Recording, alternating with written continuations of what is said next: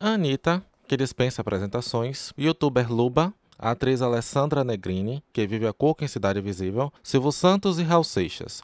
O que essas pessoas têm em comum?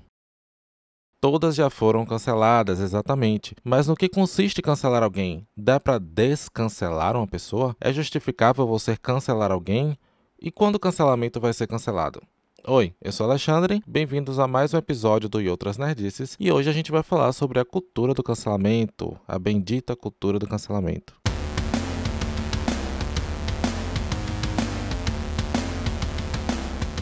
Então, gente, quem acompanha o podcast Outras Nerdices há algum tempo sabe que nossa proposta sempre foi a de alinhar cultura pop com causas sociais. Essa postura mudou um pouco devido à, saída de Madison no início do ano e também porque a gente decidiu dar um tempo de tanta controvérsia. A gente abordou os principais temas que a gente queria na primeira temporada e pelo menos no início dessa segunda temporada a gente queria mais focar em conteúdos nerds e menos nessas questões que são super importantes, mas de vez em quando a gente tem que esquecer que elas existem pelo bem da nossa da nossa saúde mental né? Então não dá para ficar falando sobre racismo, machismo, homofobia o tempo todo, porque eu acho que tem uma hora que você tem que descansar e focar em outras coisas, que foi o que a gente tentou fazer, pelo menos nas primeiras edições agora da segunda temporada. Mas, é, principalmente motivados pelo Big Brother, pela edição, pela vigésima primeira edição do Big Brother, eu achei importante trazer esse assunto aqui, porque simplesmente eu acho que já deu o que tinha que dar. Essa coisa de você cancelar as pessoas. Vou deixar claro que eu não assisto o Big Brother há muitos anos. Eu acho que a última edição que eu assisti foi a edição de John Willis. E não assisto é, simplesmente porque é um tipo de conteúdo que não me interessa mais. E acho que eu já falei aqui algumas vezes que eu não acompanho a TV aberta. Então, para mim, parar terça de noite ou ficar parando, ou ainda assinar pay per view para ficar o dia todo assistindo Big Brother, não dá. Quem sabe se, sei lá, tiver um Big Brother na Netflix, eu faço a maratona de Big Brother, né? De qualquer forma, essa edição me chamou muita atenção não só minha, mas eu acho que de todo mundo, pelas coisas que estão acontecendo, pelos poucos vídeos que eu assisti, pelos próprios memes que surgem, pelas hashtags e todo por, e por todo pelas postagens, por todo esse ódio das pessoas, eu percebi que sim, tinha muita coisa ali pra gente discutir, principalmente essa coisa do cancelamento. Me parece que principalmente motivados pela edição do ano passado, os participantes do Big Brother esse ano foram muito treinados nessa coisa de todo mundo tá ali defendendo uma causa que a gente vai falar mais pra frente sobre o que é que eu acho disso. E todo mundo tá ali treinado com essa preocupação de não ser cancelado. Acontece que as pessoas se preocupam tanto com o seu cancelamento que elas acabam cancelando os outros. É como se, por exemplo, você praticasse o bullying antes que as pessoas pratiquem o bullying é, com você. Eu acho que todo mundo, pelo menos eu, já fiz isso na minha infância de você achar aquele que poderia ser uma vítima de bullying mais é, fraca, entre aspas, que você, e aí você tenta desviar a atenção de você e jogar a atenção naquela pessoa para que você não seja a vítima. Pois me parece que é justamente o caso aqui. Um dos participantes, o Lucas, ele fez alguns atos errados na casa, ele simplesmente tomou o ódio de todo mundo e ele foi cancelado dentro da casa. Me parece que foi isso que aconteceu. Só que esse ódio ao Lucas foi tão forte que as pessoas aqui fora começaram a cancelar as pessoas que cancelaram o Lucas. O Brasil inteiro se reuniu novamente. Acho que há muito tempo que a gente não viu uma união tão forte. Se reuniu para odiar a Carol Conká e outros participantes. Sendo que essas pessoas, na verdade, estão fazendo a mesma atitude que eles estão fazendo dentro da casa. A gente tem motivos para fazer? As pessoas aqui fora têm motivos para todo esse ódio? Eu não sei, né? Eu não vou julgar, mas eu, eu discordo dessa coisa de você cancelar e eu vou dizer por quê. Como eu disse no início do programa, surgiram alguns. É, no início do programa, eu dei alguns casos de cancelamento. Então, por exemplo, eu lembro de alguns deles, como Luba, que é um youtuber gay da internet, é, youtuber, né? Só pode ser da internet. É, ele foi cancelado porque ele fez uma piada pelo fato de haver pessoas assexuais no Grindr. Que, para quem não sabe, é um aplicativo de pegação que as pessoas vão lá basicamente para procurar sexo. Como eu sei disso, eu não estou lá, né? Madison que me disse. E engraçado que ele é, foi cancelado e duramente criticado, mas não pelas pessoas assexuais que entenderam a ironia no comentário dele. Ele foi cancelado, boicotado pela internet por outras pessoas que se doeram. Você teve também o caso da Alessandra Negrini, que é a atriz que vive a Cuca na Cidade Invisível, que a gente vai falar mais pra frente sobre essa série. Tem uma coisa muito interessante ali que eu quero comentar. Ela foi cancelada há alguns anos porque ela se vestiu de índio. Né, foi acusada de apropriação de apropriação cultural. A própria Beyoncé também já foi acusada de apropriação cultural muitas vezes por pessoas que nem sabem o que é apropriação cultural. Eu não acho que eu tenha que ser índio para me vestir de índio, né? Isso é ridículo. É uma, você pode entender como homenagem, você não está uh, ah, denegrindo a imagem dos índios, mas isso é claro que é a minha, a minha visão. Silvio Santos já foi cancelado algumas vezes, também. E o próprio Raul Seixas, que para quem não sabe já está morto há alguns anos, mas por conta de algum comentário, alguma eh, letra nas músicas dele, também sofreu de cancelamento. Um outro cancelamento que eu acho interessante aqui mencionar, e que é aí que vem o meu argumento, é o cancelamento de Johnny Depp. O Johnny Depp, há alguns anos, antes da estreia do último filme do Harry Potter sem Harry Potter, que é o Animais Fantásticos, ele é o vilão do filme e ele foi acusado pela então ex-mulher dele de ter de a ter agredido. Na época ele negou as acusações, mas ainda assim o ódio ao Johnny Depp e o cancelamento ao Johnny Depp tomaram conta da internet e as pessoas pediram a demissão dele do filme. A autora dos livros de Harry Potter e também a escritora dos roteiros desses filmes, a J.K. Rowling, comprou a briga e disse que não, que ele seria mantido no filme. Mesmo assim, as pessoas criticaram, tentaram boicotar o filme, etc. Enfim, eis que uh, mais de um ano mais tarde, a, atriz que ela tá em, em Aquaman, esqueci o nome dela agora, descobriram que na verdade as acusações eram falsas. Então o foco saiu do Johnny Depp. Engraçado que ninguém foi na internet pedir desculpas ao Johnny Depp que a gente sabe que não é nenhum santo, mas nesse caso, pelo menos, ele era inocente e o cancelamento dele foi super injusto, e simplesmente passaram a atacar a atriz, exigindo que ela fosse demitida de Aquaman 2. Eu percebo um exagero muito grande e uma precipitação muito grande nesse linchamento virtual. Hoje em dia, ninguém pode ser acusado de nada que as pessoas simplesmente fazem aquele linchamento da pessoa. Linchamento que no caso dos famosos é virtual, mas no caso de pessoas comuns, digamos assim, pode acontecer na vida real. Existe mais de um caso registrado, que não é muito difícil de achar na internet, de pessoas que vi foram vítimas de boatos no WhatsApp, que estavam sequestrando crianças para tirar os órgãos, alguma coisa assim, e algumas dessas pessoas morreram por causa disso. Então eu acho esse linchamento virtual uma imbecilidade sem tamanho, porque é, como é que você acusa acusa uma pessoa sem provas, sabe? Eu acho que uma coisa é você, sei lá, cancelar o goleiro Bruno, ou cancelar alguém que ficou provado que a pessoa é, cometia assédios, ou que a pessoa estuprou alguém, mas simplesmente por a pessoa ser acusada, entendeu? A gente tem um outro caso é, recente, muito polêmico também, que é o do, do PC Siqueira, que é o youtuber que eu não acompanho, só conheço de nome, mas ele ano passado foi acusado de pedofilia, né? E claro que as pessoas é, o cancelaram. Nesse caso, ele não veio ao público se defender, mas de qualquer forma, todo o processo está correndo sobre segredo de justiça e é isso. Eu acho que é, isso é obrigação da justiça definir se ele é culpado das acusações ou não.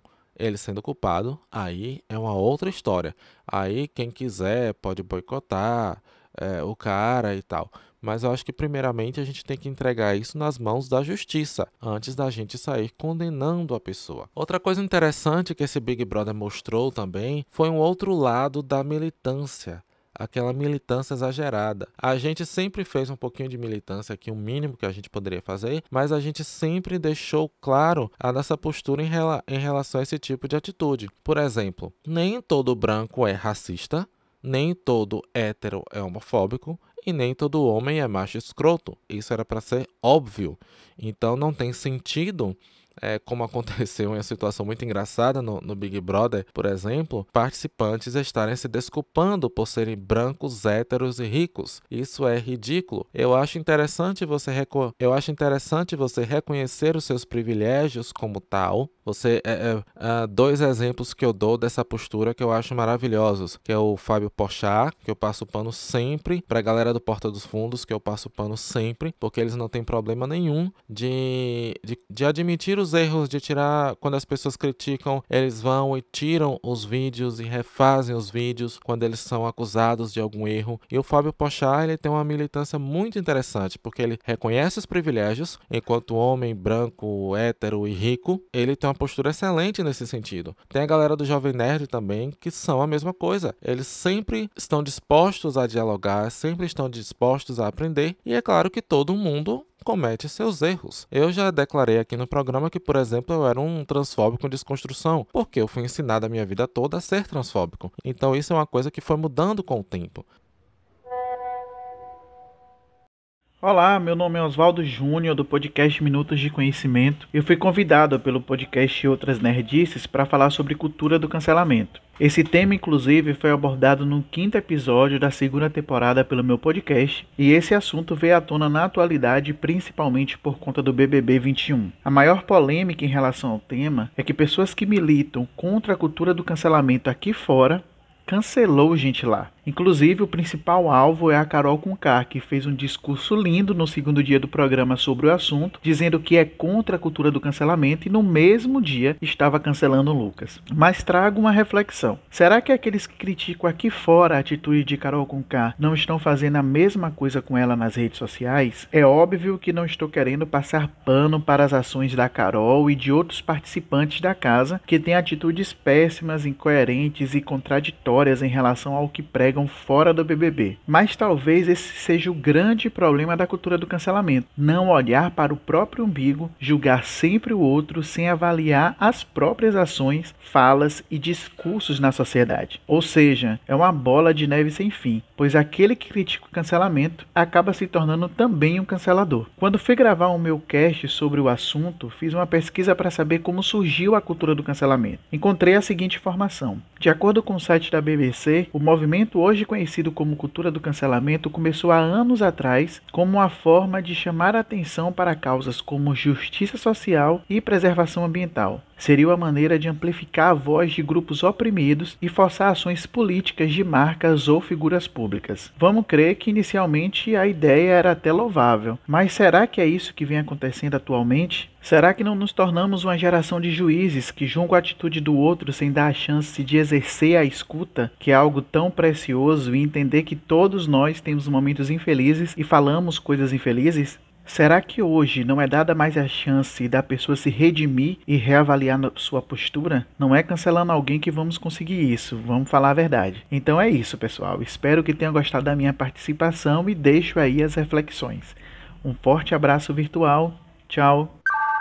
Assim, gente, uma coisa que eu acho que algumas pessoas não entenderam é que ser negro, ah, ser mulher, ser transexual não torna a pessoa pior que ninguém, mas também não torna a pessoa melhor que ninguém. Eu não posso acusar todos os fracassos da minha vida pelo fato de eu ser negro, por exemplo, entendeu? Então, eu acho esse vitimismo também super desnecessário. Claro que você tem na outra ponta uh, o vice-presidente do Brasil dizendo que racismo não existe. Isso é ridículo, é de uma imbecilidade injustificável. Mas você também não pode justificar cada fracasso da sua vida como, ah, eu fui vítima do racismo. Eu acho que a gente tem que saber diferenciar as coisas. O que a gente luta hoje em dia é por mais diversidade. É que brancos e negros, e índios e amarelos que sejam, tenham a mesma importância na sociedade, tenham as mesmas oportunidades. O que a gente luta, eu também me considero parte dessa luta, é que as mulheres tenham tantos direitos quanto os homens e que também tenham tantos deveres quanto os homens. O que eu acho que a gente precisa mais é de dialogar. Para a gente não sair tanto do nosso foco, que seria a questão da cultura pop, uma coisa que eu acho que tem muito a ver com a solução dessa crise que a gente vive hoje, desse cancelamento, está em um documentário chamado I Am. Esse documentário foi dirigido por um, um grande diretor de comédia dos anos 90. O cara basicamente fez a carreira do Jim Carrey. Está disponível na, na Netflix. E esse documentário que fala sobre questões da vida e tal, traz uma, uma reflexão muito legal do Martin Luther King, que para quem não sabe foi um, um grande defensor é, das causas negras no, no século XX, um americano muito influente e tal. E o interessante é ver como Martin Luther King encarava a questão dos brancos racistas. Ele não os via como inimigos, mas ele os via como vítimas de um sistema basicamente como pessoas que precisavam ser salvas. E isso, se você parar para pensar, é muito interessante, porque você abre um diálogo com aquela pessoa, ao invés de você simplesmente afastá-la, né? Simplesmente de você excluí-la. Porque se você parar para pensar, o cancelamento é isso. É simplesmente você boicotar uma pessoa, você tentar destruir a carreira dessa pessoa e você não dar nem chance para que a pessoa se defenda, para que você possa ouvir o ponto de vista da pessoa. E eu acho essa reflexão muito interessante justamente por causa disso. E se ao invés de você afastar aquela pessoa, você tentasse entender o lado daquela pessoa e tentasse dialogar com essa pessoa. Então, sim, gente, em resumo, a minha postura hoje é que eu continuo acreditando nas causas, mas eu desacredito cada dia mais das pessoas principalmente porque é perceptível que cada um só defende a sua causa. O que é que eu estou querendo dizer com isso? Claro que eu não estou aqui generalizando e dizendo que todas as pessoas são assim, mas o fato de você ser um homem negro, uma mulher negra, eh, vítima desse sistema que a gente vive, esse sistema racista que a gente vive no país, não impede que você seja homofóbico, transfóbico e que você não tenha caráter. O fato de você ser gay não impede que você seja racista, que você seja transfóbico, que você seja gordofóbico, que a gente sabe muito bem que isso é um, um problema muito grande na comunidade LGBT. Da mesma forma que o fato de você ser mulher, feminista, como o caso da J.K. Rowling, que é autora dos filmes de Harry Potter, não impede que você seja transfóbica e que você acredite que você é mais mulher do que as mulheres trans, ou que você é mais homem que os homens trans. Então, sendo assim, eu continuo defendendo as causas, mas, é, como eu disse, cada dia mais está difícil acreditar nas pessoas. Olá, eu sou a Leo Willer e estou participando desse episódio do E Outras Nerdices, que fala sobre a cultura do cancelamento. Bom, é impressionante o tanto de ódio que sentimos uns pelos outros, eu incluso, contaminado pela raiva polarizada que tomou de assalto a todos nós, desde que passamos a nos enxergar em opostos irreconciliáveis e que precisam, necessariamente, eliminar um ao outro. Um exemplo disso foi o programa Roda Viva, que teve como entrevistado o escritor Itamar Vieira Júnior, falando sobre seu livro Torto Arado, e abordando temas importantes, não apenas da literatura, mas da sociedade. Os robôs e plantonistas estavam lá, firmes e fortes, ávidos, presentes e destilando suas pérolas exaltando o fascismo, a ditadura, a tortura e a morte, o preconceito, a intolerância e tudo isso que faz da gente tão humanos. E não pensem vocês que isso é um privilégio dos fascistas de plantão. Eles são, sim, muito mais organizados e articulados do que a esquerda caduca e sem rumo, mas não faz sentido apontar o dedo para eles quando, deste lado, reproduzimos o mesmo comportamento, mas sob o manto do aceite, pois vem fantasiado de luta de classes, luta pelas minorias e contra o conservadorismo. Lê engano, o discurso é exatamente o mesmo, só que diluído nesses assuntos para legitimar a sua fala. Remova isso e será impossível distinguir um do outro. Não sou hipócrita, eu já fiz muito isso. O ataque total e restrito aos fascistas e seguidores do Deus, Pai, mito presidente e monarca absoluto. E veja bem, combater as barbáries que são pregadas e difundidas por eles é dever moral e cívico de cada um de nós. Mas é uma linha muito tênue entre fazer isso e incorrer no mesmo erro. Muitas vezes cruzamos essa fronteira sem nos darmos conta, achando que estamos lutando por algo maior, mais digno, mas já estamos do outro lado fazendo exatamente a mesma coisa que condenamos.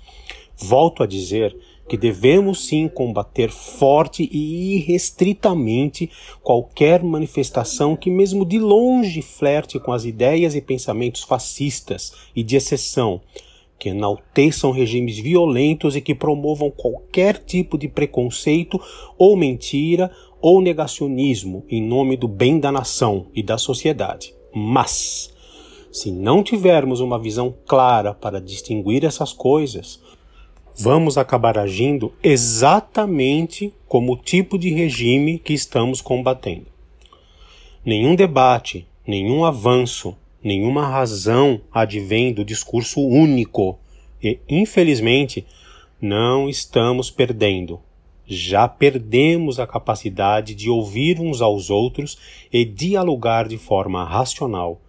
Partimos para o isolacionismo e cancelamento automático e irrestrito de qualquer coisa que, mesmo de forma não intencional, flerte com o oposto do que acreditamos, ou sequer entendemos que opiniões distintas das nossas precisam sim existir, mesmo que nos desagradem. Ao banirmos uns aos outros do diálogo, criamos apenas um mar de vozes que ecoa o, de, o que desejamos ouvir e criamos um ambiente apático que não fomenta nada, muito pelo contrário, serve de semeadura para outros discursos muito mais perigosos vingarem.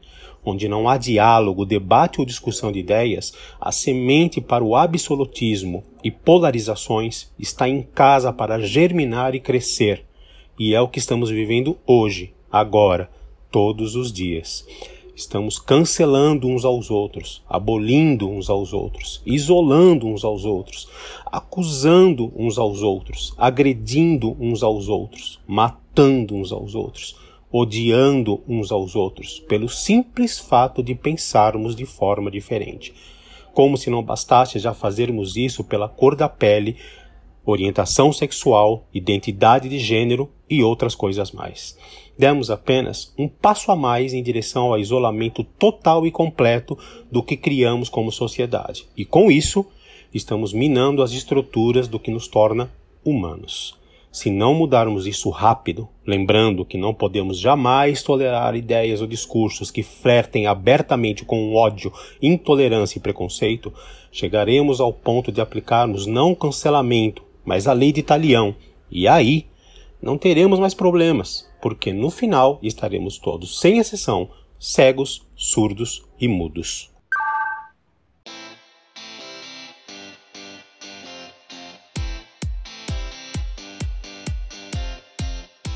Então é isso, gente. Esse foi mais um episódio do E Outras Nerdices. E eu queria agradecer demais às pessoas que contribuíram lá com sugestões no nosso Instagram. Em especial, meu amiguíssimo já íntimo, é, Dicinho, que inclusive me deu uma dica muito boa com relação aos a série na Netflix que aborda essa questão do cancelamento, que é a Black Mirror. Segundo ele, o primeiro episódio da terceira temporada, não só esse, mas outros episódios também, abordam essa causa. Tem também o Léo, que está sempre lá comentando com a gente. E desculpa, Léo, se eu não falei nada da Lumena, mas é porque eu não acompanho. Eu acho que eu não falei ao mesmo tempo falei, né? Se eu não me engano, Lumena é justamente a chata que acha que tudo o que as pessoas falam é, é, é racismo, né? É isso. Esse foi mais um episódio do E Outras Nerdices. Você pode seguir a gente no Instagram, no Facebook, é só procurar lá e outras nerdices, pode mandar um e-mail para a gente no outrasnerdices@gmail.com, pode entrar no nosso blog e outrasnerdices.blogspot.com e claro que eu peço humildemente que vocês divulguem o cast com pessoas que vocês conheçam e possam estar interessadas em nosso conteúdo. É isso, até semana que vem. Beijo e me liga.